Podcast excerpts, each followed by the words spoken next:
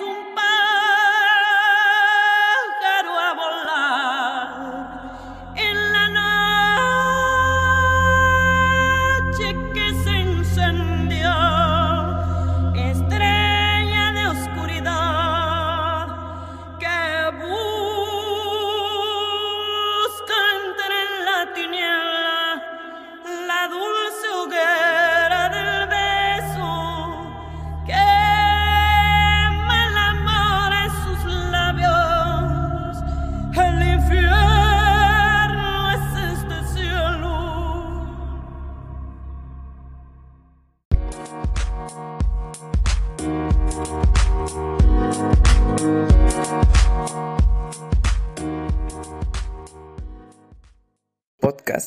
Alas Verdes. Dos estudiantes mexicanos de ciencia política interesados en temas sociales y ambientales hacen crítica de la actualidad y la historia. Hola, bienvenidos a otro episodio del podcast Alas Verdes. Hoy, bueno, pues estoy con Ari, como siempre, y además nos acompaña una amiga personal de ambos. Es María Cepeda, ella estudia también ciencia política como nosotros y bueno, ella es una feminista radical. Sí, pretendo serlo. Tú lo eres desde el momento que, tú te asumes. ella es feminista radical, ella apoya pues, los movimientos sociales y pues es muy revolucionaria en mi, a mi consideración. Y bueno, no sé, Ari, ¿algo más que quieras añadir? Y comparte memes muy buenos en redes sociales por si la quieren seguir. Hola todos, soy María Cepeda. Y bueno, el tema de hoy, vamos a hablar sobre Frida Kahlo, su vida, su obra y si está o no sobrevalorada. Y para este episodio también nos acompaña otra invitada, Abelina Lesper. Ah, no es cierto. Era una broma. Ay, qué gracioso. No tenemos presupuesto, pero ahí andas con tus chistes. Bueno, vamos a comenzar con quién es o quién fue Frida Kahlo.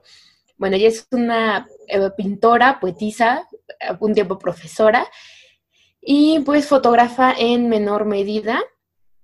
Su madre era mexicana y su padre era alemán. Él fue un fotógrafo de Porfirio Díaz. Ella nació el 6 de julio de 1907. a los seis años contrajo polio que la obligó a permanecer postrada nueve meses y le dejó una lesión permanente en la pierna derecha. Ella tuvo una infancia solitaria que incluso se puede apreciar en una de sus obras, la de cuatro habitantes en la Ciudad de México o Niña jugando sola. Las obras que mencionemos pues las pueden buscar en Google o si tienen muy buena imaginación se las imaginan o si no, yo creo que las vamos a subir a nuestras redes sociales para que pues chequen. Eh, ella ingresó a los, a los 15 años a la Escuela Preparatoria Nacional y fue una de las primeras 35 mujeres que estudió en una escuela que tenía una matrícula de 2.000 hombres. Y fue aquí en la Escuela Preparatoria Nacional donde tuvo su primer encuentro con, con Diego Rivera, cuando él se encontraba pintando el mural de la creación en el anfiteatro Simón Bolívar, que está en esta escuela. Y también dentro de esta escuela, ella perteneció a un grupo que se hace llamar Los Cachuchas, porque todos usaban una cachucha y a este grupo que era simpatizante de la izquierda pertenecieron a en este grupo a este grupo pertenecieron pues otros este, personajes influyentes de la de la vida política de México como Salvador Novo o Alejandro Gómez Arias que de hecho fue pareja de Frida Kahlo. Y pues cuando ella estudiaba la preparatoria tuvo un interés por estudiar medicina y biología. En parte estaba motivada porque su padre sufría epilepsias y también en parte pues por su propia enfermedad, ¿no? El, el polio. Unos puntos que vamos a tocar también un poco más adelante, voy a explicar también más adelante, es que desde su pubertad y adolescencia ella mostró una expresión de género no binario, que era, bueno, o lo hacía masculino, femenino, o, expresaba esta, mm, en su forma de vestir y actuar, su género de una manera pues poco común para su época. Y además a lo largo de su vida se conocieron pues diversas parejas sexuales por los que se define su orientación como bisexual. Unos de sus pasatiempos que decía Eva que estaban en contra de las, pues los estereotipos de la época eran fútbol y boxeo. Ella practicaba fútbol y boxeo porque los doctores le, recomendaron que entre más actividad física hiciera, más probabilidades tenía de que se recuperara de la lesión que, la dejó que le dejó el polio. Y pues ella en lugar de practicar este deportes como más suaves, como el tenis, decidió practicar fútbol y boxeo. A los 18 años ella sufrió un accidente. Esto, bueno, se lo expresó en una de sus pinturas con más fuertes, que bueno, le decimos que se las podemos compartir después, que es el camión. En este accidente su columna vertebral se partió en tres, sufrió fracturas en dos costillas, en la clavícula y el hueso pélvico, su hombro izquierdo ah, y pie derecho se dislocaron, su pierna derecha se fracturó en 12 partes y un pasamanos atravesó desde su cadera del lado izquierdo hasta salir por la vagina. Y debido a ese accidente, ella fue sometida a 32 operaciones quirúrgicas, varios corsés y pues aparatos de estiramiento que le irán acompañando por el resto de su vida en etapas. De hecho, en la prepa le decían Frida Kahlo pata de palo, porque por el polio tenía una, la pierna derecha más delgada que la otra, entonces cojeaba cuando caminaba y la tenía como más, más frágil. Y el, bueno, el polio ya está prácticamente erradicado en la actualidad, así que es importante vacunarse. Ella comenzó a pintar como pasatiempo durante su recuperación y a los 19 años pintó su primer autorretrato. A los 20 conoció a la fotógrafa italiana Tina Modotti, quien pues la llevó a las reuniones del Partido Comunista Mexicano y pues la presentó a Diego Rivera. Fue como, como el inicio del mal. Bueno, en esta, en esta época de la historia, México era como un refugio político para los exiliados. Entonces aquí había pues este, revolucionarios cubanos y pues así exiliados de otros países. Por ejemplo, Tina Modotti, que era francesa, era exiliada y estaba aquí en México como refugiada. Y de hecho, algunos historiadores afirman que ella también fue una de las amantes de Frida Kahlo, pero pues no tenemos la certeza de eso. De lo que sí tenemos certeza es que fue eh, amante de Diego Rivera. Y ella retrató gran parte de la vida íntima de Frida y Diego. Y bueno, iba a mencionar al principio del capítulo que Frida Kahlo se dedicó en menor medida a la fotografía y hoy en día es prácticamente imposible conocer fotos que haya tomado Frida Kahlo porque muchas las confunden con la obra de Tina Modotti y otras como obras de su, de su padre, porque pues tomaba fotos en su estudio. En 1928, Frida visitaba a Diego en el edificio de la SEP cuando éste se encontraba pintando un mural y lo hacía para pedirle opiniones de sus, de sus cuadros. Y pues a Diego Rivera le gustaron mucho y lo, la motivaba a seguir pintando y le daba como observaciones de su técnica y eso. Y desde entonces él se convirtió en un invitado frecuente a la Casa Azul, la casa de Frida Kahlo, y pues ahí como que surgió el romance y eso. A los papás no les caía bien porque pues era mexicano, gordo y prieto, y pues era una familia Ay, no metas lo prieto en esto, simplemente era un sujeto muy grande para ella. No, a sus papás no les, no les caía bien porque era gordo y prieto, porque eran una familia que venía, de, bueno, su mamá era mitad indígena, pero su papá venía desde Alemania. Y Ellos también eran morenos, también esta Frida que era morena, no quiero. Ahí era blanquita, era mestiza más bien. No, es en serio. Está ahí en la historia que a sus papás no les caía bien porque era gordo y prieto. Yo tenía entendido que era simplemente porque era gordo y viejo.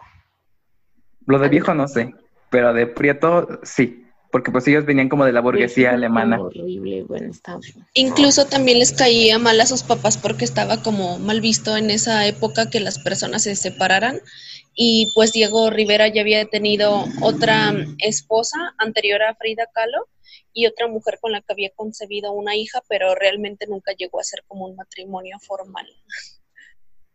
Pero eso suena mejor y brinda más datos interesantes que lo tuyo. Todo aporta. Gracias por la aportación, María. Bueno, en 1929 Frida y Diego se casan. De hecho, hay una pintura, un retrato de, de su boda. Y en 1930 Frida queda embarazada por primera vez, pero... Quiero aquí también aclarar algo gracioso, que era que, que su mamá decía que era como un matrimonio entre un elefante y una paloma. sí. En 1930 queda embarazada por primera vez, es el primero de tres embarazos, pero pues sufre un aborto espontáneo, en parte por las lesiones que había sufrido por el accidente y en parte por la mala posición del feto. También esta, esta causa de su aborto y todo, todo el proceso que ella vivió fue como una de las experiencias más difíciles de su vida y lo plasma demasiado en sus obras y eran de esta de esta corriente que pertenecen los exvotos, porque eran hechos en pequeñas tablillas de madera o de metal y tenían estos rasgos de la corriente originaria de los exvotos. De hecho, Frida era coleccionista de, exvotos y para el que no sepa qué es un exvoto, son estas pinturas que luego a veces nos encontramos en las iglesias de, de arte popular que tienen imágenes de santos o de vírgenes y que dicen, por ejemplo, dedico este retablo a la Virgen de los Remedios porque me curó este el cáncer o algo así. Hay muy curiosos. Ella los coleccionaba y de hecho estos retablos tienen gran influencia en su estilo pictórico. Y por esto precisamente muchas personas dicen que no sabe pintar o que sus retratos o cuadros eran feos, pero realmente ella estaba siguiendo la técnica de los votos, porque en otras de sus obras podemos observar que maneja otros estilos de pintura y no solo el parecido a los exvotos. Y bueno, continuando con un poco de su biografía, cuando estaba, bueno, en el momento en el que estuvo Plutarco Elías Calles en la presidencia, pues la situación para aquellos que eran simpatizantes de la izquierda, pues se dificultó bastante. Y para 1931 Frida y Diego se autoexiliaron a Estados Unidos y ahí este Diego realizó algunos murales en Nueva York y Detroit. Y para 1932 Frida sufrió otro aborto, el cual lo retrató en otra de sus obras que fue Henry Ford Hospital. Y pues para el 33 regresaron a México. Fue cuando Diego engañó a Frida con su hermana menor y pues lo que era curioso porque fue una, era la hermana con la que en su infancia tuvo una relación muy estrecha y eran pues prácticamente pues amigas, o la consideraba una amiga muy cercana. Y para 1937, León Trotsky llegó a México como refugiado y se hospedó en la Casa Azul. Y pues bueno, se cuenta de que ahí hubo un amorío uh, entre, entre Frida y Trotsky, pero pues bueno, están de tantos amoríos y no hay que darle tanta emoción a este. Y para el 38, eh, Frida obtuvo su primera exposición en Nueva York y de ahí para 1939 tuvo su exposición en París lo cual pues fue muy interesante porque le habían prometido de que pues ya era una exposición que estaba planeada y demás. Y cuando ella llegó a París resultó que no estaba planeado nada y que sus pinturas quedaron estancadas en la embajada y no había una galería. Y entonces ella se quedó aún más tiempo, o sea, bueno, se quedó tiempo en París y ella para ese momento tuvo una caída muy fuerte, tenía bastantes dolores e incluso se empezó a quejar pues de las personas que frecuentaba, los, de los parisinos, porque decía que, que su vida era, pues se quejaba mucho de la forma en la que sentía que como que no trabajaban como artistas. Y bueno, después ya se, ya se pudieron sacar sus pinturas de la embajada y ya fue cuando pudo, tener su primera exposición en París. Para este momento, pues se divorcia de Diego, y ella pinta las dos Fridas y como ya pues se, mencionó, pues cayó en depresión en lo personal, las dos Fridas es de, pues, de las obras más reconocidas y a mí, en lo personal me gusta bastante. Sí, de esta obra vamos a hablar un poquito más adelante. Y lo que mencionaba sobre la infidelidad de Diego con, la hermana de Frida y la de Frida con la con la de con León Trotsky, pues a lo largo de su relación ellos siempre pues tuvieron diversos amantes, ¿no? Y pues como que se lo pasaban. Pero la, el cuerno que menos que nunca le pudo perdonar Frida a Diego fue el de su hermana y el que nunca le pudo perdonar Diego a Frida fue el de León Trotsky. Sabemos que son los tóxicos de México ya. Bueno, luego en 1940, cuando Frida regresa a México, eh, Trotsky es asesinado por un espía y pues entre los diversos sospechosos pues estaba Diego Rivera y David Alfaro Siqueiros, que ya había, de hecho ya había intentado asesinarlo antes, y pues Frida Kahlo. Y de hecho ella es encarcelada en, en pero pues como Diego Rivera era de influencias, pues la, la sacó. Y entre 1940 y 1950, Frida participa en diversas exposiciones colectivas en Nueva York, Boston y San Francisco. Y ese mismo año, digo, y en 1940 otra vez, este, Diego y Frida pues se vuelven a casar, pero esta vez tuvieron una relación este, diferente, o sea, iban a seguir frecuentándose pues en la vida social, iban a seguir colaborando artísticamente, iban a seguir juntos en el medio, pero ya ni iban a tener sexo. Una pareja promedio de casados. Luego, para 1943, ella comenzó a dar clases de pintura en la Escuela de la Esmeralda en la Ciudad de México, pero pronto tuvo que comenzar a impartir clases en su casa por los problemas de salud que ella presentaba. Y para el año 50, pues fue, bueno, 1950, fue ingresada al hospital donde permaneció un año entero. Luego en 1953, en la Ciudad de México, organizan la única exposición individual que ha tenido Frida en el país, porque pues sí, muy reconocida y todo, y en el extranjero sus galerías, pero aquí en México solo ha tenido una exposición en individual, que ha tenido otras, este, pero que se exponen sus obras junto con las de otros artistas. Y pues para esto, este, los doctores le prohíben ir a la inauguración de la, de la exposición por sus problemas de salud. Y pues cuentan este, la anécdota que los doctores le dijeron que no podía salir de cama. Y pues Frida Kahlo pues les hizo caso y llegó a la galería en su cama. Llamó a una ambulancia para que cargaran su cama y la llevaran hasta la galería. Así, así llegó, así estuvo en la galería platicando y contando chistes.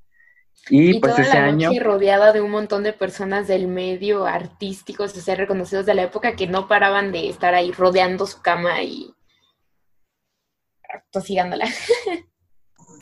Y pues también su cama no era así como que convencional o una cama simple, sino que era una cama que contenía bastantes pequeños retratos y cosas muy significativas, entre ellas amuletos. Y cabe mencionar que tenía cuatro pedestales y era una especie de cama con cortinitas, por así mencionarlo. Y era bastante extravagante y icónica su entrada. Pues muy propio de ella. Y también en 1953 eh, le dio gangrena en una pierna y se la tuvieron que, amputar. Y de hecho, si van a la, a la Casa Azul, que ahorita es un museo, pues allí encuentran las piernas, las prótesis que usaba y pues los corsés. Después, para 1954, ella intentó suicidarse en repetidas ocasiones. Después su última aparición pública pues fue el 2 de julio en una manifestación en contra de la intervención estadounidense en Guatemala. Y pues bueno, después de eso ella murió el 13 de julio y su funeral fue un evento público en el Palacio de Bellas Artes y pues sus cenizas descansan ahora en la Casa Azul. De hecho, este episodio lo estamos grabando el día de su aniversario pues, de, de vida, el 6 de julio, y lo vamos a sacar el 13. Entonces, ahora tú lo estás escuchando en su aniversario luctuoso, si es que lo estás escuchando el día que salió, ¿verdad? Si no, pues igual, qué bueno que ya se pase el dato que salió ese día.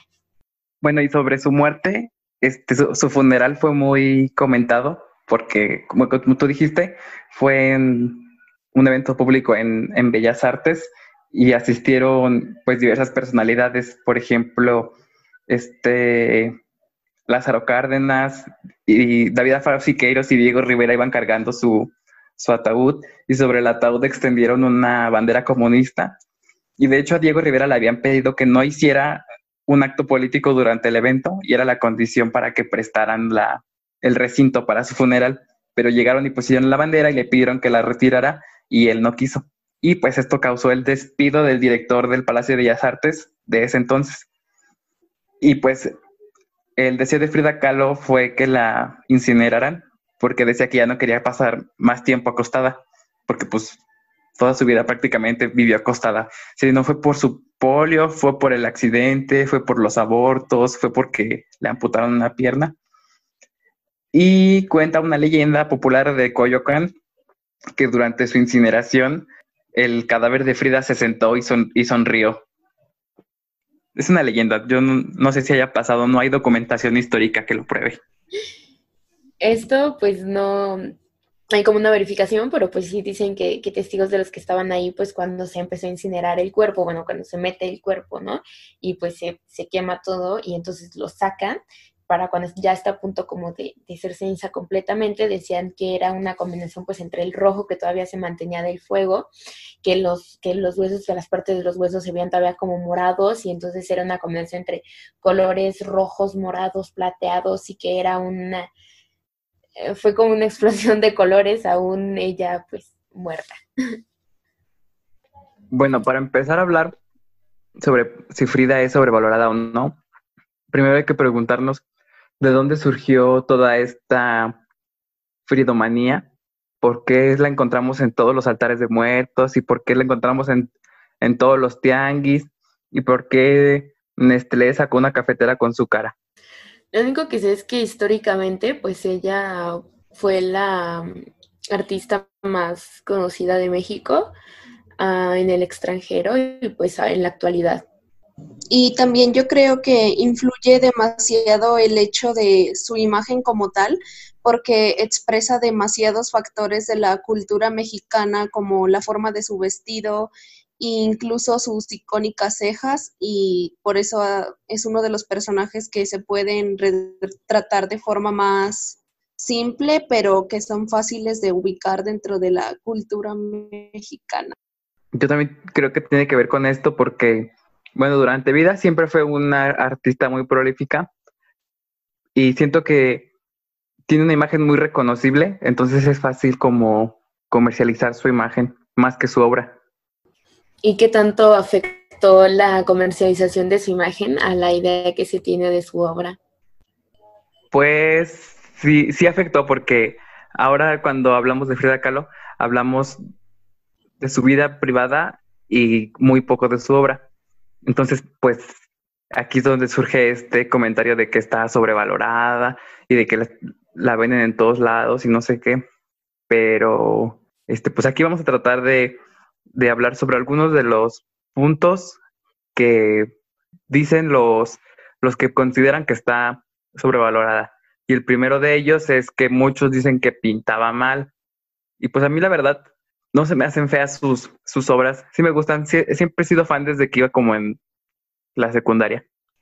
A mí también siempre me agradaron mucho sus, sus obras. Siempre me parecieron como bastante pintorescas, ¿sabes? Me recordaban como a México, como a su, a su historia, a la forma en la que se elabora el arte, porque no me gusta decirles artesanías a pues, esas cosas tan preciosas que se hacen en las comunidades, y no sé, o sea, sus, sus tonos ah, y también lo que manifiesta, creo que, que expresa un México más realista que otras personas. O sea, expresa un México que duele al mismo tiempo que es pintoresco y a veces hay ciertas, es curioso cómo ciertas pinturas incluso te dan las sensaciones de cómo, cómo se sentiría, no sé, ese barro que pinta o esas, o cómo leerían esas flores que pone en sus obras, ¿no?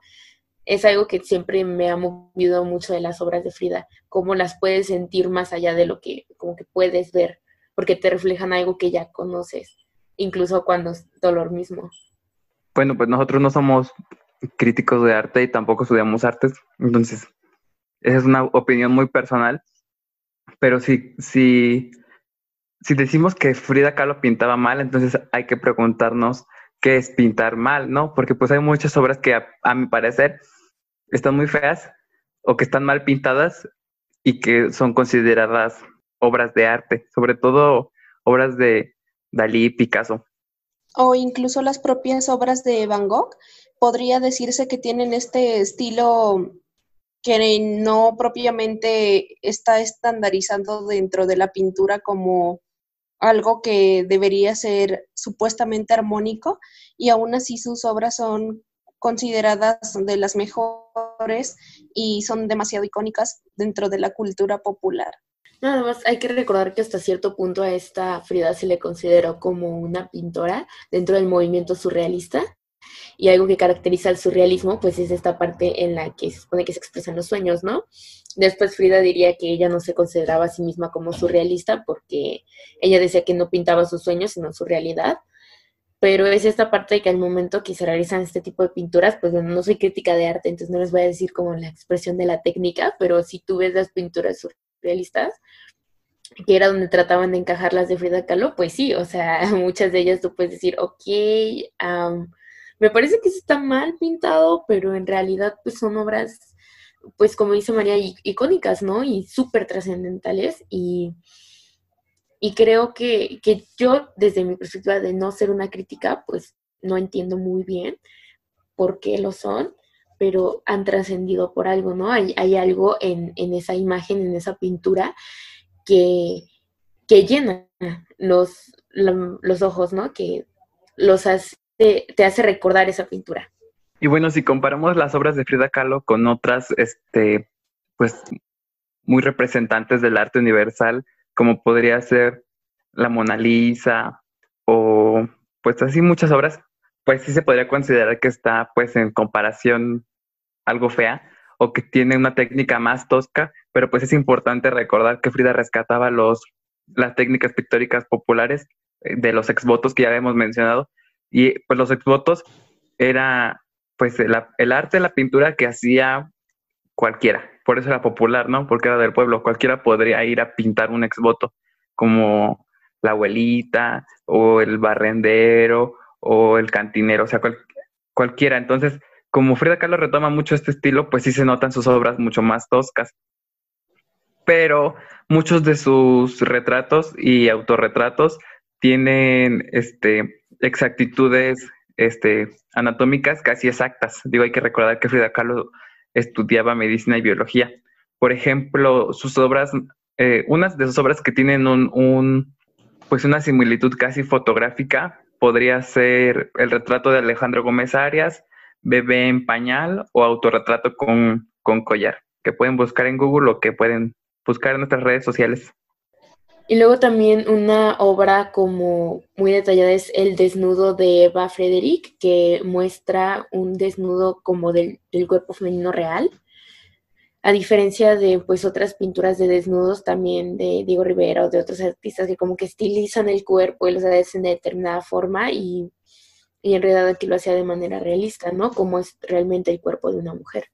Sí, pues de hecho vemos este, algunos de los murales de Diego Rivera donde hay mujeres desnudas y se les ve con cuerpos pues muy sexualizados, ¿no? Como que con el cuerpo perfecto y muy, y muy bien pues remarcado y formado. En cambio, este que tú mencionas, desnudo de Eva Frederick, que, que muestra pues un desnudo femenino pues con proporciones más realistas, ¿no? Como con la lonjita o con el, con los senos este, pues colgados, porque pues la gravedad.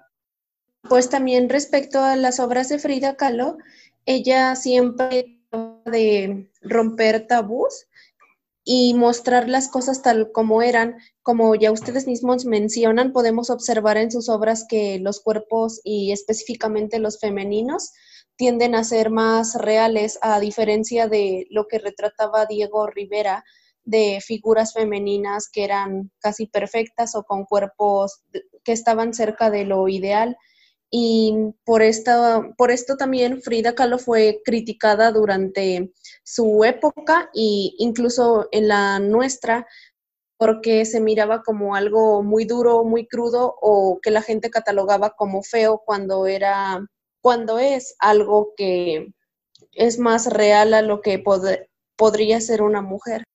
También encontramos otras obras como por ejemplo el árbol genealógico y unos cuantos piquetitos que hacen una exaltación del arte pictórico nacional.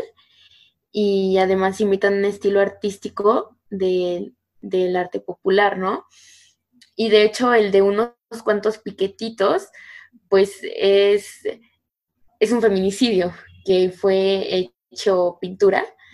Y fue un asesinato pues desagradable a una mujer Y entonces en esta obra es retratado un feminicidio de la forma en la que pues un feminicidio es, ¿no? Algo desagradable, violento y pues que es terrible, que es un terrible suceso a la vista, a diferencia pues de en otras obras y lo hacen de una forma estética placentera y pues prácticamente queriendo darle erotismo a actos tan violentos como esos. Otro de los temas que, que se resalta que fue algo que, que, tomó Frida Kahlo, lo plasmó en sus obras y que pues era un tema que no se tocaba en la época y no se retrataba mucho menos en la pintura, pues era la parte del aborto, ¿no? Y ella en su pintura de Henry Ford Hospital, ella, ella muestra el sufrimiento que ella misma sintió por su aborto. Y esta, puede, y esta obra puede ser considerada en respuesta a, otras que se hicieron por varias personas de sus contemporáneos que retrataban una figura hermosa de la maternidad y pues todo este ilusorio que siempre se ha dado a la figura de, de madre.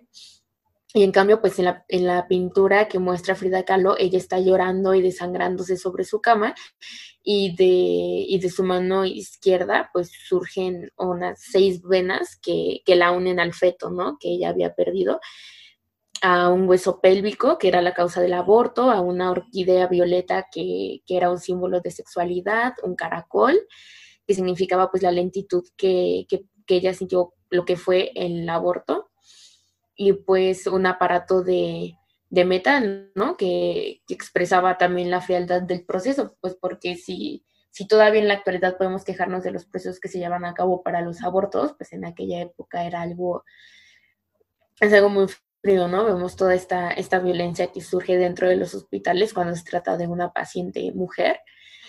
Y bueno, este es un paisaje que muestra el sentimiento de soledad que, se, que sentía Frida Kahlo. Pues otra cosa que se considera respecto a, Frida y su mala pintura es que muchos dicen que sus pinturas estaban saturadas, ¿no? Como que estaban muy, llenas de muchas cosas, como que era violenta a la vista pero pues eso es precisamente lo que ella quería, ¿no? Ella quería como expresar muchas cosas, entonces por eso sus obras están llenas de, pues de muchos elementos que pues así a simple vista podrían parecer que están ahí al azar, pero en realidad todos tienen pues un significado. Por ejemplo, esta obra que mencionas de Henry Ford Hospital, pues ya explicaste tú lo que significaban los elementos que parece que están ahí como al azar. Sí, pues creo que podemos analizar la parte de que, o sea, si te vas a algunas de sus obras, pues si queremos asociar a fuerza a la técnica que nosotros queremos, a las formas que nosotros queremos y así, pues no vamos a hallarle belleza a la pintura de Frida. O sea, debemos comprender la pintura de Frida, no comprender la pintura de los otros y esperar que la de Frida se asemeje a. Además de que también si tomamos las obras de Frida como la producción de imágenes imborrables y que aportan a la proyección de sucesos, emociones y hasta momentos históricos, pues entonces que es una de las mayores pruebas de que no puedes intentar separar el arte del artista, ¿no? O sea, a mí me, enfada esa, esa frase, yo creo que en algún momento vamos a tener que tocar un poco más porque si es algo más, o sea, no creo que podamos separar el arte de los artistas. Creo que el momento en el que tú tratas de dar una lectura de un artista, lo haces en medio de su arte, o sea, y ningún artista puede ser objetivo al momento de pintar algo. Y precisamente retomando la obra del feminicidio, fue, fue una noticia en la que ella se inspiró, pero cabe mencionar que la noticia incluso fue plasmada en tono de burla de que la mujer había sido asesinada por su esposo en el encabezado del periódico y causa más revuelo la forma en la que Frida Kahlo retrata este terrible acontecimiento. Entre las personas fue una cosa, por decirlo así, demasiado horrenda su cuadro más que el propio feminicidio. Pues precisamente esta obra de unos cuantos piquetitos, pues esa era su intención, no incomodar, por eso estaba hecha de forma grotesca. De hecho, en la pintura, la sangre del, del, del feminicidio se sobresale sobre el marco también, no se queda solo en la pintura, sino que también está como si estuviera desbordando. Bueno, otro aspecto que se, que se toca mucho de, de Frida era que se decía que ella era frívola porque se pintaba a sí misma, pero en realidad, pues como ya dijimos, ella lo que hacía era pintar su realidad, ¿no? Y su entorno, y, y pues todo el contexto que giraba alrededor de la imagen de sí misma en sus obras, pues tiene, tiene muchos símbolos, ¿no? De lo que ella estaba pasando en ese momento. Y creo que es muy fuerte el tú saber como artista colocarte en tu tiempo y en tu entorno y poder retratarte en, tus pinturas a partir de, eso. Y además de que, bueno, no, todas sus obras eran autorretratos, aunque sí era un tercio de, del total. Y pues muchos otros tienen eh, símbolos que, que que se encuentran más allá de, la imagen de ella, ¿no? Y otro aspecto que también se, dice de Frida Kahlo era que supuestamente ella no terminaba sus obras. Otra de las cosas, como ya lo mencionábamos, es que se rumora mucho, incluso se llega a afirmar que Frida Kahlo no terminaba sus obras y que por es una mal pintora, ya que supuestamente Diego Rivera las terminaba por ellas y les daba los toques finales que hacían que estas fueran buenas. Pero tenemos que saber de dónde surge esta afirmación para poder formar nuestro propio criterio.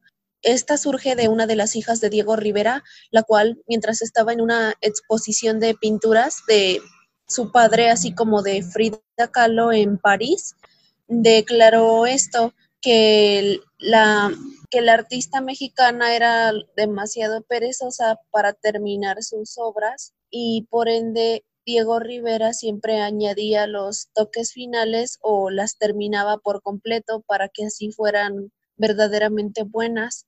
Cabe mencionar que Guadalupe Rivera, hija de Diego, nunca fue allegada a Frida Kahlo y podría decirse que le tenía cierto tipo de rencor u odio, ya que en múltiples ocasiones dio pie a que se interpretara así, ya que para ella nunca fue adecuado que su padre tuviera una relación con Frida, ya que era una mujer vulgar, como ella misma lo expresó en diversas ocasiones, así que podríamos pensar que estaba hablando desde un punto de vista personal en el que ella la consideraba mala.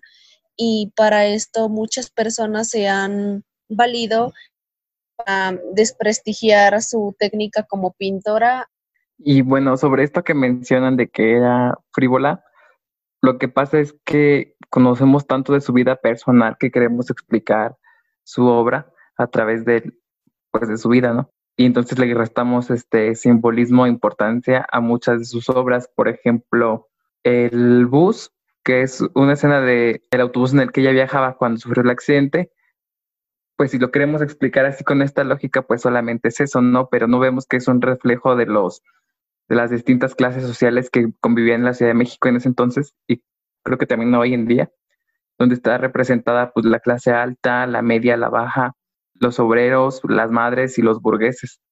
Y otros de sus cuadros que también este, hemos reducido simplemente a la imagen de Frida y no a todo el, el, simbolismo que conlleva es, por ejemplo, Autorretrato en la Frontera, que pues no solamente es un autorretrato de Frida Kahlo en la frontera, sino que es un, es un contraste entre las distintas realidades que se viven en la frontera entre Estados Unidos y México. Y por un lado, pues vemos a un México este, pues es un país de tierra y de tradición, ¿no?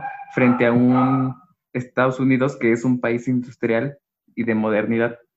Y pues esta es la primera expresión pictórica que hace Frida Kahlo sobre su identidad bicultural, que después retoma en más profundo en el retrato de las dos Fridas.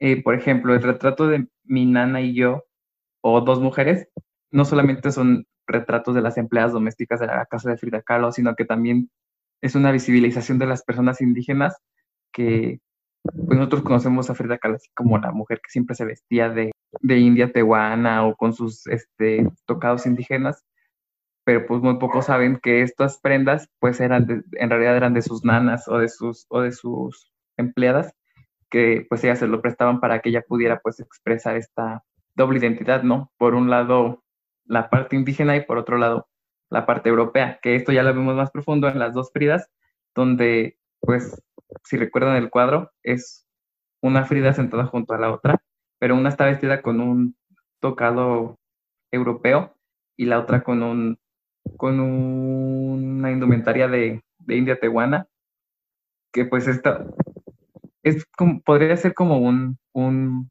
un retrato del mestizaje, ¿no? Como del el México que somos o que pretendemos ser. Por un lado vemos la parte europea y por otro la parte indígena, pero las dos este, conviven una junto a la otra y aparte tienen este, cada una un corazón conectados por una sola vena que pues también representa pues que se mantienen vivas una a la otra.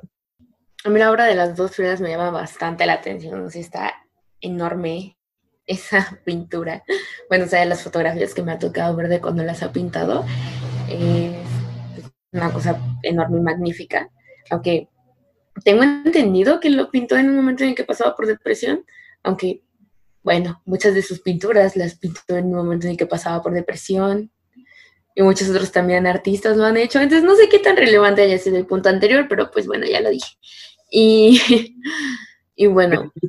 Depresión, se acababa de divorciar de Diego Rivera y pues la obra pues en parte es como una, un, un homenaje a este divorcio, ¿no? Porque pues ella antes de conocer a Diego pues era una mujer blanca, o sea, se vestía así con sus ropajes europeos y se llamaba Frieda, que es su nombre original. Y ya después de que conoció a, a Diego Rivera, pues empezó como a acercarse más a sus raíces indígenas. Entonces, el retrato de las dos Fridas, pues bien podría ser como la dualidad identitaria de México, bien podría ser un doble retrato de Frida Kahlo, o bien podría ser un homenaje a su divorcio, ¿no? Como mostrando el antes y el después de Diego. Ah, yo había escuchado en un documental que en uno de los momentos en los que estaba en depresión ella se tomaba aproximadamente como una botella de brandy, así como al día y todo eso. Y yo digo como, ah, por Dios, un día en cuarentena. y otra cosa que no tomamos en cuenta de la obra de Frida Kahlo cuando hablamos de Frida Kahlo, porque todo lo absorbe su vida privada y su imagen, es este cómo rompe la frontera de lo público y lo privado a, través de sus obras. Por ejemplo, en un, si de por sí, aquí, en el en pleno 2020, estas fronteras están como muy delimitadas, ¿no? Como de, esto es de la casa y esto es de, de la vida pública. Pues en ese entonces más. Entonces, Frida Kahlo como que reta este, este límite, esta frontera en muchas de sus obras. Por ejemplo, pues era, era y es México una sociedad acostumbrada a sufrir el, el, dolor en privado, ¿no? Como que sufrir en silencio en tu casa, pero Frida pues muestra, se muestra débil y doliente ante los demás a través de su pintura. O sea, hace público algo que todos hacemos en privado, que es sufrir. Y pues Frida se muestra su cuerpo abierto, literal y figurativamente, porque pues en la, en la obra de la columna rota, literalmente está abierta para ver su columna rota y expone pues su dolor, y no solo a México, sino al mundo entero. Y otro de los temas que era y sigue siendo tabú actualmente es el aborto, ¿no? Con su, con, su obra de Henry Ford Hospital, pues retrata el, el, el aborto, que como ya mencionaron era una respuesta a obras que retratan la maternidad como un ideal de la mujer, ¿no? Pero ninguno hablaba de cuando la maternidad no se lograba. También el, suicidio de Dorothy Hale pues es un tema muy fuerte, ¿no? Todavía hoy en la actualidad hablar de suicidio, nos da miedo hablar de eso y nos da pena hablar de eso. Y Frida Kahlo lo retrató y lo mostró al mundo. La muerte también lo expresó en su, en su obra Dimas Rosas Muertas a los tres años, que si no sabían, ella tuvo una época en la que pintaba angelitos, que son los niños que se mueren.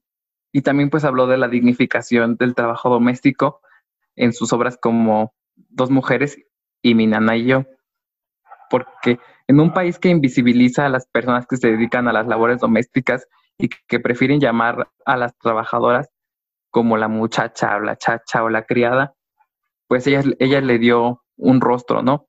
Bueno, en la obra de mi nana yo no le dio un rostro porque si ven la, la pintura, su nana que la mamanta tiene un, una máscara. Entonces, pues también podría, se podría interpretar como que ella cumple su trabajo de amamantar a Frida Kahlo, y a nadie le importa si está de acuerdo o de desacuerdo, o si lo está gozando o si lo está sufriendo. Lo hace porque tiene que hacerlo, no porque le pagan. Bueno, pasando un poco la parte de, aborto y así, pues me recuerda a un punto súper importante, del cual también se da mucha crítica de Frida Kahlo actualmente, y es si Frida Kahlo la podríamos considerar feminista, un icono feminista, aunque es lo que, lo que podemos rescatar de ella desde esa perspectiva, ¿no? Y bueno, este es el momento en el que Ari sus aportaciones van a ser solo prender su micrófono para decir que la presentación no se ve o... Aquí está mi, mi aportación. Sí se escucha. Pero bueno, yo considero que Frida Kahlo no es en su totalidad como feminista, ¿no? Pero mucho de lo que ella representó y lo que fue en determinados momentos de su vida, pues sí son cuestiones que el feminismo defiende. Entonces, bueno, si, si lo comparamos con su feminismo contemporáneo, o sea, el feminismo que, que se vivía más latente en el momento en el que ella vivió, que pues fue la primera mitad del siglo XX, pues era la primera ola, ¿no? O sea, esta parte del sufragismo, los derechos civiles, políticos. Y, y precisamente era la, la búsqueda de que se abriera la esfera política y los espacios públicos a las mujeres. Y aquí podemos como que encontrar de que quizás ella no tenía un posicionamiento muy fuerte que defendiera al respecto del voto, pero ella sí se adentró en un espacio público que era completamente del hombre, que fue el mundo del arte. O sea, todo, todo este círculo era pues del varón, o sea, y, y sí había, o podías encontrar obras, ¿no? O sea, sí, como que escarbabas un poquito de mujeres, pero no era algo que, que o en México sobre todo, que tú vayas a, exaltar, ¿no? En una figura femenina en, en, el arte mexicano. Y ella lo consiguió. Entonces, además de, de, hacer eso, no era solo el arte que pudo adentrar al mundo, sino lo que, lo que el arte le atribuye a ese mundo, que eran todos los movimientos sociales y toda esta, esta problemática de su entorno que ella reflejó y lo metió ahí, desde una perspectiva femenina. O sea, bueno, no me agrada la palabra femenina porque se puede interpretar más bien desde la perspectiva de una mujer que vive, lucha y está aquí en México, ella hizo sus obras, que en realidad tú encontrabas a México retratado por hombres. Y la pues hay que hasta cierto punto también este Diego Rivera llegó a ser un vendido en lo que ponía en sus pinturas y pues ella no, ella no fue así. Y bueno, entonces fue cuando ella se abrió un espacio en México y también se abrió un espacio en el extranjero.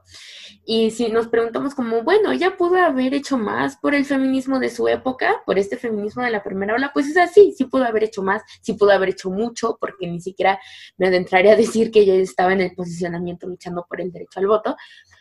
Pero, uh, aunque no haya hecho algo directamente, o no haya buscado hacer algo directamente para el movimiento, pues ella sí rescató, ¿no? Mucho de lo que, de lo que ella fue, empezó a rescatar esos aspectos que se demandaban. Ah, pues Frida Kahlo nunca realmente se sabe que haya dicho que ella se identificaba o se proclamaba como una mujer feminista, pero muchas de las cosas que ella realizaba, así como romper tabús, y estándares que había para su época podrían ser fácilmente relacionados con alguien que tiene una perspectiva feminista y por esto ella es considerada un icono feminista y retomada por algunas mujeres, aunque claramente ella durante sus 47 años de vida nunca se autoproclamó como una mujer feminista o interesada directamente en el feminismo, aunque independientemente de formar parte del movimiento artístico, también mostraba su interés en la política, así como en otros movimientos sociales. Y aunque muchos de los tabúes y cánones que rompió para su época podrían ser fácilmente tomados como partidarios del movimiento feminista, mm, ella ella lo hizo de una forma inconsciente, quiero suponer. Bueno, retomando el tema del feminismo, ah, no es cierto, ah, se creen. No. Ahora voy a intervenir para hablar de ella como un ícono de la comunidad LGBT, porque pues la vemos así como en las marchas del orgullo, siempre vemos a alguien ahí que va este, con un cartel de Frida o disfrazado de Frida. Y yo siento que aquí, a diferencia de lo que ustedes ya mencionaron del feminismo, aquí sí se autoproclamó, ¿no? Porque pues, ¿qué, qué, qué otra proclamación quieres que tener amantes hombres y mujeres? Que se le consideró bisexual, pero creo que en la actualidad tal vez podría considerársele queer, porque rompía muchos este, estándares de género, como que se dejaba el bigote o se vestía de hombre, pero siento que si debería ser considerado un icono LGBT, yo creo que sí, porque pues rompió este tabú de la, de la heteronorma en el siglo XX en México y lo hizo de forma pues muy abierta, ¿no? Pues todos conocemos sus amantes, que eran Chabela Vargas y Diego Rivera, Tina Modotti, este, artistas francesas y franceses y Leon Trotsky. Entonces, este... Incluso también aprendices de, de, Diego. Pues yo creo que sí se le debería considerar un icono LGBT, o sea, sí se le considera, pero creo que esto no, no tendrían que por qué ponerlo en, en cuestionamiento, ¿no? Pues sí, pues queda más que claro que sí era bisexual. Y si alguien dentro de la comunidad LGBT se siente empoderada por el empoderamiento de Frida, pues entonces sí es un icono, ¿no? Si es como que la admiras. Yo, eh, en lo personal, yo sí la admiro por eso y por, o sea, no solo por eso, también por su pintura. Pero dentro de este ámbito yo la admiro muchísimo porque tuvo el valor de mostrarse quién realmente era en una sociedad donde pues te estigmatizaban por todo, ¿no? Si de por sí ahorita en Guanajuato, imagínense aquí en, aquella época. Y en Ciudad de México, o sea, estamos hablando de, la capital, ¿no? El progreso, el ver las, las, las cosas de forma distinta y abrir tu mente. En ese entonces, de todos modos, era muy fuerte, o sea, creo que también, y ahí hay otra como que perspectiva que tengo igual de, de por qué sí parte de ella era o, se puede retomar de las ideas feministas, pues bueno, regresando un poquito a, la historia, pues cuando definimos o, hablamos en parte de la segunda ola del feminismo, decimos que una idea que despertó mucho en ese momento, en esa ola o en ese momento del feminismo, era pues la, la sexualidad, ¿no? La libertad sexual de las mujeres. Entonces, Frida murió antes de que fuera el auge o el despertar de este momento, como queramos verlo. Pero algo que siempre se mostró en su persona, pues fue esta sexualidad que se expresó abiertamente, ¿no? Y entonces cuando hablamos de libertad sexual de la mujer, otra vez, incluso en la actualidad, la seguimos exigiendo, se sigue censurando en muchos espacios, no, no se permite ah, en México mucho pues la parte de ser, ser libres, ¿no? En nuestra, en nuestra expresión de nuestra sexualidad. Y entonces cuando hablamos de Frida Kahlo, también la deberíamos ver como, como lo que una artista de la primera mitad del siglo XX, abiertamente bisexual, con múltiples amantes y cuya expresión de género no siempre fue necesariamente entraba en un canon femenino aceptado, ¿no? Además de que en su juventud también expresaba esta parte de que no, no necesariamente era la parte de género, de, de que fuera cisgénero, porque también ella vestía de traje y era algo que era súper escandaloso y molesto para los ojos de la sociedad en ese momento.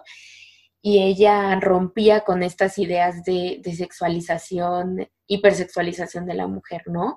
En sus pinturas, como ya lo vemos, los cuerpos desnudos, pues no eran para placer de, del hombre, era el cuerpo desnudo de la mujer, cómo se tenía que expresar. Ella, ella vestía de la forma que quería y, lo y expresaba de la forma que, que ella acomodaba, ¿no? Te digo que en uno de los documentales que veía de ella platicaban de cómo, por ejemplo, entraba un teatro en la ópera y ella estaba con todas sus joyas que sonaban y sus zapatos y y era algo que llamaba mucho la atención, ah, sobre todo porque ella, pues ella medía un metro sesenta y, y, su, y ella era muy delgada, su, bueno, no, tan delgada, por un momento se ve en lo que que sí, no, tenía mucho peso, pesaba como menos de 50 kilos y entonces todo lo demás era, era joyas. y, y, la forma en cómo decoraba ella su, su cuerpo, su ropa y toda esta expresión, ¿no? Y además de que, por ejemplo, si, si no nos vamos tan lejos, si no intentamos sobreanalizar sus acciones. En este mundo del, del arte, como ya digo, era masculino, pertenecía al hombre y pues Frida entró ahí, ¿no? Y eso ya, pues, fue la forma en la que se retrató en sus propios ojos, porque la, la mujer era retratada en la pintura en los ojos del hombre, y lo vemos en muchas obras. Entonces, Frida se retrató a sí misma, una mujer, desde los ojos de una mujer, y, y lo hizo dándose importancia, dando, o sea, a ella misma. No era una parte de frivolidad, era la parte que estaba acostumbrada a que la mujer no se entregaba a sí misma, sino que se tenía que entregar a las personas alrededor. Y entonces su cuerpo no pertenecía al arte de alguien más, o sea, pertenecía a ella y ella lo hacía arte. Entonces, como tú dices, eh, creo que considero una de esas partes lo que más empodera su imagen o su persona y y también si, si una mujer que, ahora es feminista o que se está construyendo en el mundo del feminismo quiere tomar parte de todo lo que Frida nos dejó, parte de todo su legado como mujer de, como digo, o sea, del siglo XX, con, llena de tantos tabús, pero que logró expresarse a sí misma y logró definirse a sí misma en una sociedad que era tan dura, creo que lo puede hacer perfectamente y creo que es, que es justo que, que se haga también es muy duro la forma en la que siempre queremos estar criticando los feminismos, ¿no? En un, hace poco, en un grupo de Facebook estaban, estaban como peleándose por qué feminismo era mejor y es como, te hace pensar, así es el feminismo incluso desde que, desde que empezó, a quienes dejaban entrar, a quienes no, y entonces ahora se hace lo mismo con Frida, o sea, es como, no te vamos a dejar entrar y es precisamente por esta parte de definirla a partir de Diego Rivera y a partir de su relación con Diego Rivera. Pero yo no veo de que se les prive del, del análisis ah, y del respeto público político a hombres por su relación con mujeres, a pesar de que ellos pudieron ser una mierda con mujeres. Entonces, creo que ahí también vemos una diferencia clara, ¿no? De, de cómo se juzga a Frida Kahlo a partir de su género. Y como dijo Eva, Frida incursionó en un ámbito que era pues casi exclusivo de los hombres y luego van a decir las y los detractores de Frida Kahlo. Ay, pero hay otras pintoras mexicanas que son este, infravaloradas porque quedan a la sombra de Frida Kahlo. Y sí, sí, hay otras pintoras mexicanas como Carmen Mondragón, Remedios Varo, María Izquierdo y muchas otras que este no voy a decir si son mejores o peores que Frida, porque pues ya dije que no somos críticos de arte, entonces yo no sabría decir si son mejores o peores. Solo digo que pues tal vez sí la figura de Frida Kahlo haya tenido más, más relevancia, tal vez porque se, se codeaba con intelectuales de aquella época, pero eso no demerita el trabajo de, de, las otras y los otros pintores que han quedado a su sombra, ¿no? Más bien creo que es cuestión de que pues si no te gusta la pintura de Frida Kahlo, pues no te gusta, no, no hay motivo como para compararla con otras pintoras y decir que es peor o que es, o que es mejor. En comenzar a desacreditarla, desacreditarla a ella o luego desacreditar a otras pintoras y luego empezar con esta súper competitividad entre mujeres que siempre se crean, ¿no? O sea, incluso entre mujeres que ni siquiera se pueden pelear entre ellas, que ni siquiera pueden estar en la misma época, que lo que sea, y otra vez competitividad, ¿no? pero competitividad de una forma mala, porque incluso cuando hacen una crítica comparativa entre, entre pintores o, artistas hombres, es como una forma como constructiva del arte de cada uno. O, o, en muchos momentos ha sido así, o sea, igual también puede ser destructivo también entre hombres, pero creo que lo veo más común entre, entre artistas mujeres, ¿no? Hacer esta comparación. He visto en demasiada cantidad de posts y en páginas, en canales de YouTube, que siempre se pone en contraparte a Frida Kahlo con Remedios Varo. Y se dice que Frida Kahlo está súper, súper valorada, sobrevalorada, todo, y que verdaderas artistas como Remedios Varo están infravaloradas, aunque es una buena artista y tiene obras demasiado buenas, no, no es culpa de Frida Kahlo que se haya vuelto tan icónica de cierta manera, ya que pues ella me recuerda bastante a Dalí, que creó este personaje, por así decirlo, de sí misma, en el cual se vestía de forma demasiado peculiar, con características de la cultura mexicana, como lo era su vestido, su peinado y el no depilarse. Y precisamente esto ya era algo, algo fuera de su alcance, el controlar o no que fuera icónica, porque la propia las propias personas fueron quien crearon todo este enigma y también siguieron su icónica figura. También por el lado de que hay demasiada mercancía que podemos observar desde la Ciudad de México hasta incluso en Guanajuato de Frida Kahlo, donde, donde muchas personas se basan en esto para decir que por el hecho de ser comercial ya es sobrevalorada y es una moda pasajera, pero, pero pues esto realmente no tiene fundamentos de ser, ya que como lo había dicho, esto ya es algo fuera incluso del propio alcance durante la vida de Frida Kahlo, el, haber, el haberse vuelto tan icónica. Pues como decíamos también desde el principio, ¿no? De cómo fue construyendo fue construyéndose a sí misma y fue construyendo esta persona, este personaje, como lo quieran llamar, de Frida Kahlo, que pues todos conocemos, ¿no? Como tan extravagante, tan, tan ella misma. Y creo que es algo que pues se queda en la, en la memoria de muchos. Y creo que también por eso es fácil que, que trascienda, ¿no? Y no solo sirve como, como una imagen para, para el arte, sino como ya dijimos, una imagen para ciertas cuestiones del feminismo, del, del avance del, de las, de las mujeres en el espacio público como, como icono o como figura LGBT y también como una imagen de, de lo mexicano en el extranjero. Otra cosa que se había vuelto demasiado popular en redes sociales era una publicación donde pues tachaban, por así decirlo, a Frida de lo peor, de que nunca fue un icono feminista, incluso utilizaban insultos directamente como que era una pendeja por estar en una relación tóxica, cosas así, y pude ver demasiados, demasiados comentarios que estaban totalmente en contra de ella, muchos eran hombres y también otros tantos mujeres que decían que pues ella no era un ícono verdaderamente feminista, que estaba sobrevalorada porque a lo largo de, de mediados de su vida hacia el final de esta, se mantuvo en una relación tóxica con Diego Rivera, aunque si bien hubo un periodo en el que no eran tanto como una pareja como tal, como ya lo había mencionado Ari al principio, de que solo estaban juntos por fines de arte y de trabajo, pues siempre se buscó criticarla por esta parte, pero a lo que voy con todo esto es que nadie nace totalmente deconstruido o radicalizado para poder salir de situaciones tan incómodas o intensas como lo fue su relación con Diego Rivera.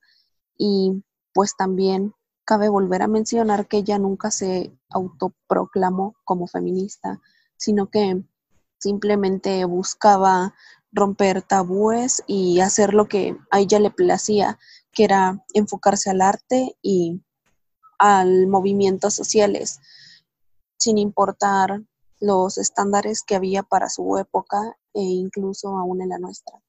Mira, sobre su relación con Diego, yo no se la voy a criticar, porque pues la neta todos hemos estado vinculados de un güey o una morra súper tóxicos, ¿no? Entonces yo no, no, soy quien para juzgarle eso, pero el por qué no se separaban o por qué eran tan codependientes creo que se explica en parte porque era una época en la que pues no te cuestionabas muchas cosas, ¿no? O también porque, por ejemplo, el qué dirán de la que se iba a divorciar, ¿no? Porque pues si se divorcian siempre la señalada es la mujer. Hoy en día, o sea, imagínense en aquella época. Y también siento que en parte tenía cierta dependencia emocional hacia Diego, porque había sido de las pocas personas que le mostró pues admiración o que, o que sintió empatía por ella, porque pues recordemos que tuvo una, una vida bastante solitaria y que le hacían bullying en la escuela por su lesión en la pierna. y también por el, pues, por el apoyo que presentó igual desde el principio, este digo, con el arte de Frida, ¿no? Cuando por primera vez se presentó con él eh, mientras estaba pintando en no me acuerdo dónde. Y ella le mostró sus pinturas y él pensó desde ese momento que tanto sus pinturas como, como la mujer que se les había mostrado, pues eran, eran muy buenas, ¿no? Que eran magníficas o algo así. Y creo que eso es algo que también, pues, pues fue construyendo esta imagen que Frida creó de, de Diego. Pero, pues como tú dices, muchos, o sea, muchos hemos tenido relaciones malas. Y muchos artistas también las han tenido y las seguirán teniendo. Y, la verdad es que sí hay pues la relación que tuvo con, Diego también se expresó en muchas de sus obras. No podemos decir de que Freda sería el artista que fue si no hubiera sido en parte por, por la influencia de la relación que tuvo con Diego, ¿no? Pero también hay que saber entender que no podemos seguir definiendo a las mujeres a partir de los hombres con los que estaban. Y bueno, conclusiones. ¿Estaba, está o no sobrevalorada? Yo digo que no, más bien está mal valorada, ¿no? Porque se valora más su imagen que su obra en sí y porque sabemos más de su vida personal que de lo que significaba su obra. En lo personal, no creo que esté sobrevalorada hasta cierto punto, ya que si bien hay demasiada mercancía de, de ella, pues eso no significa que sea una mala artista. Creo que más bien todo este concepto surge a partir de que las personas creen que porque algo es muy popular o conocido por demasiadas personas es malo. Y, y más aún si viene de una mujer tan extravagante y con este halo tan, tan exótico que ella tenía y más aún por su contexto y la crudeza de sus obras que hasta el día de hoy siguen teniendo repercusión y son tabúes y temas de conversación. Pues en cuanto a si es un ícono feminista, podría decirse que sí lo es, es un ícono feminista, pero no porque ella se autoproclamara como tal, sino más bien porque muchas mujeres la han retomado por muchas de las cosas que ella realizó en vida, así como incursionar en el arte y en movimientos sociales, también en la política, pero fue posterior a su muerte porque cabe mencionar que en el periodo donde ella se desarrolló y vivió, aún estaba la primera ola, así que esto es retomado por otras mujeres y podría decirse que en cierta forma también escapaba su control. A mí me gustaría decir que no considero que sea sobrevalorada. En realidad creo que ella es criticada de una forma como muy violenta hasta cierto punto. O sea, entiendo la parte de que su persona se haya convertido en una figura de mercado, ¿no? Lo mismo ha pasado con, con el Che, con Marx y con muchas otras, otras imágenes de personas que vamos a encontrar todo el tiempo en playeras y tazas y figuras. Pero eso no quiere decir que realmente le estén valorando. O sea, como dice Ari, o sea, no le están valorando muchas veces como artista. Simplemente pues crearon una, una imagen alrededor de pues todas las, toda su vida personal y eso sí es como algo un tanto pues sí, o sea, realmente no es una valoración en serio. Entonces, yo creo que más bien está mal analizada desde su arte. Como persona, pues es muy conocida, pero como artista hace falta darle valor. Y pues creo que ya esto ha sido todo por el episodio de hoy. Muchas gracias, Mario, por acompañarnos. Todas sus aportaciones fueron muy buenas, nos gustaron mucho ustedes por haberme invitado. Me gustó mucho ah, haber participado con ustedes y fue muy divertido y también me gustó demasiado volver a investigar sobre Frida Kahlo y estuvo chido. Gracias, nos gustó mucho tu participación. Gracias a Frida por haber existido, sobre todo. Y esto fue todo por el episodio. Espero que se encuentren bien en las mañanas, tardes, noches, lo que sea, el día que lo estén escuchando. Este programa estuvo repleto de cortes y bueno, muchos perros y, y carros de fondo. Gracias y adiós. Este programa fue grabado en dos días distintos y solo queremos aclarar para que lo sepan.